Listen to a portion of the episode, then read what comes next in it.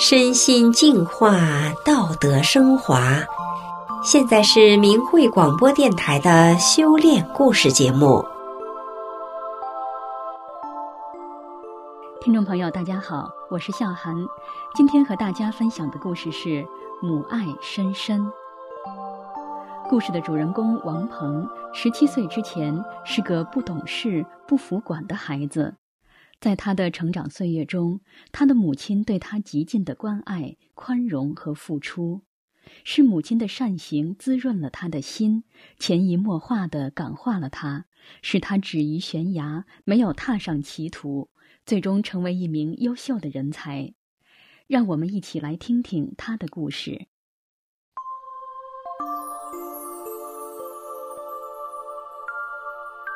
王鹏的童年并不幸福。从他记事起，父母就经常吵架，因为那时王鹏还小，母亲为了他一直维持着这个名存实亡的家，所以王鹏是在惊恐中长大的。他脾气不好，不听话又淘气，大家都说他是多动症，经常不是惹祸就是遭灾。王鹏的母亲全身关节疼痛，还经常感冒头疼。为了治病，母亲中药、西药、偏方全都用了，可是病还是没去。王鹏的父亲又不同情母亲，母亲的心情就更加不好。在王鹏十周岁的时候，母亲终于和父亲离婚了。母亲明知道王鹏难以管教，可还是带着他离开了家。那时，王鹏的母亲为了能离开父亲。答应父亲离婚后不给王鹏转学，为此，王鹏的母亲每天接送他上学就要花两个多小时，还要去上班，还要料理家务，所以他的母亲很忙很累。因为王鹏上课注意力差，坐不住，学习成绩上不去，母亲每天晚上还要辅导他功课，一天下来精疲力尽。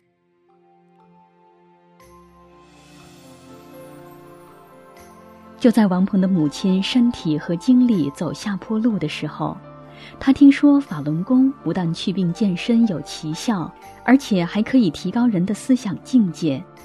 王鹏的母亲就开始修炼法轮功和阅读法轮功的著作，这样他就更忙了。但是尽管如此，母亲的精神状态却越来越好，看上去也不那么疲倦了，面容也不憔悴了。人也变得宽容祥和了。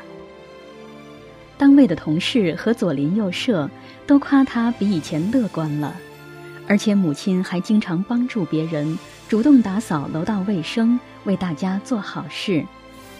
王鹏也知道法轮大法的书《转法轮》里讲了如何做好人，遇事要先考虑别人。王鹏觉得妈妈确实是在按照法轮功真善。忍的要求做。由于王鹏的学习成绩差，母亲经常给班主任打电话沟通，了解他在学校的情况。王鹏家的楼上住着一个和他一般大的男孩，他父母有钱，经常去赌博，不管他的学习，所以他时常旷课，花钱如流水。他经常拽着王鹏去饭店吃喝，带着王鹏上网吧。他和人打架，王鹏就拿铁棍子、小刀去助阵。为此，王鹏的母亲经常开导他，不能做不好的人，不能给社会带来麻烦。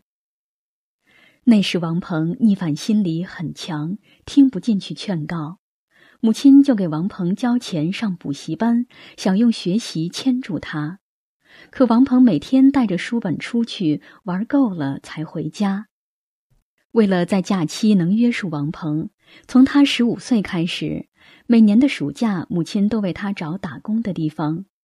因为王鹏个子小，年龄小，不会干什么，没有地方需要他干活儿。后来，一个个体老板收留了他。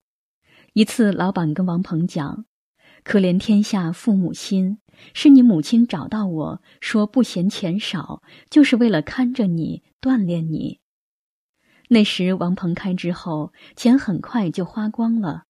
母亲从来不责怪他，只是提醒他挣钱不容易，要买有用的东西。在一次暑期打工中，王鹏和另一个打工的大学生发生了口角。那个大学生比王鹏大，王鹏打不过他，吃了亏。午休时，王鹏就到那个大学生的宿舍，趁他不防，用脚踢他的头。王鹏以为可以跑掉。没想到那个大学生爬起来追上了他，结果王鹏被他打成了熊猫眼。单位领导让双方家长都来，母亲到来时看到王鹏一副惨状，并没有去责问对方，而是不动声色地询问事情的经过。王鹏自知理亏，什么也说不出来。母亲问那个大学生哪里不舒服，他说头疼。母亲对王鹏的伤势只字未提，却关切地问那个大学生还有什么症状，并且批评王鹏这样做后果很危险。母亲向领导承认没有教育好王鹏，嘱咐那个大学生一定要及时医疗，并且将家庭电话、单位电话都留给了他，便于随时联系。到医院后，那个大学生只是拿了药，没有做 CT 检查。他说：“先吃药看看，观察一下再说吧。”母亲领王鹏回家时，在路上为他买了桃子。王鹏觉得犯了错误，有什么脸面吃桃子，就对母亲说：“别买了，看病都花不少钱了。”母亲说：“记住这次教训吧，以后不要再犯就行了。”母亲对王鹏的关心与宽容，使他感到无地自容。当时只知道一个劲儿地说：“以后我再也不给您找麻烦了。”母亲每天给那个大学生打电话问候病情，假日又带上水果去看望他，并且再次去见单位领导。领导说，对方的母亲也来过了，听说王鹏的母亲一直没有推卸责任，就放心的走了。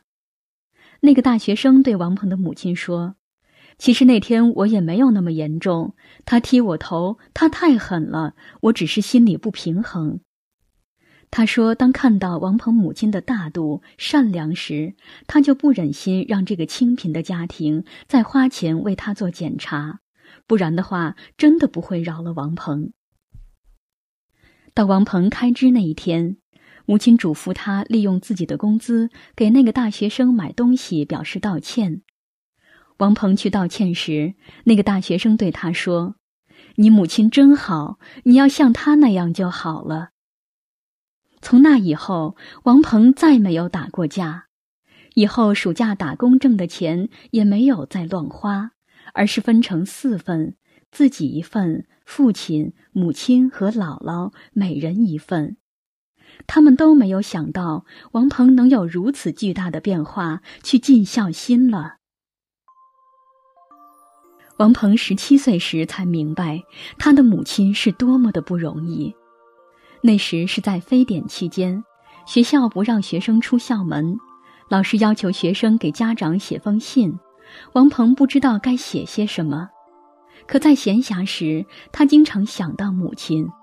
他开始反思自己在家里的种种行为，开始有了愧疚感，自己都骂自己为什么那么不懂事。他扪心问自己，对母亲的爱有多深呢？自己一直没有理解母亲的辛苦与无私，不能和母亲心平气和的聊天儿。有时母亲只不过多说了自己几句，自己就火冒三丈。对着母亲大吵大嚷，王鹏想着对母亲的愧疚，想着不知道将来会怎么样。可是王鹏深切的知道，有了母亲的关爱，他感到很幸福。王鹏在信中给母亲写了一首诗：“有风吹过的地方，就有您的爱滋生。”有水流过的地方，就有您的爱流淌。人生的路漫漫长长，您的爱无限宽广。您就是我成长的阳光，您就是我飞翔的翅膀。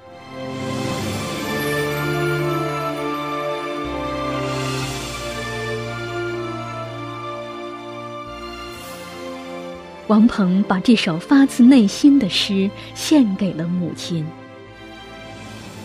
现在，王鹏已经大专毕业，在一家国企从事技术工作，成为一名优秀的人才。王鹏结婚了，妻子是他的同学，现在是一名教师。王鹏家楼上住着的那个拉着王鹏不干正事的男孩，后来因为拦路抢劫被判刑五年。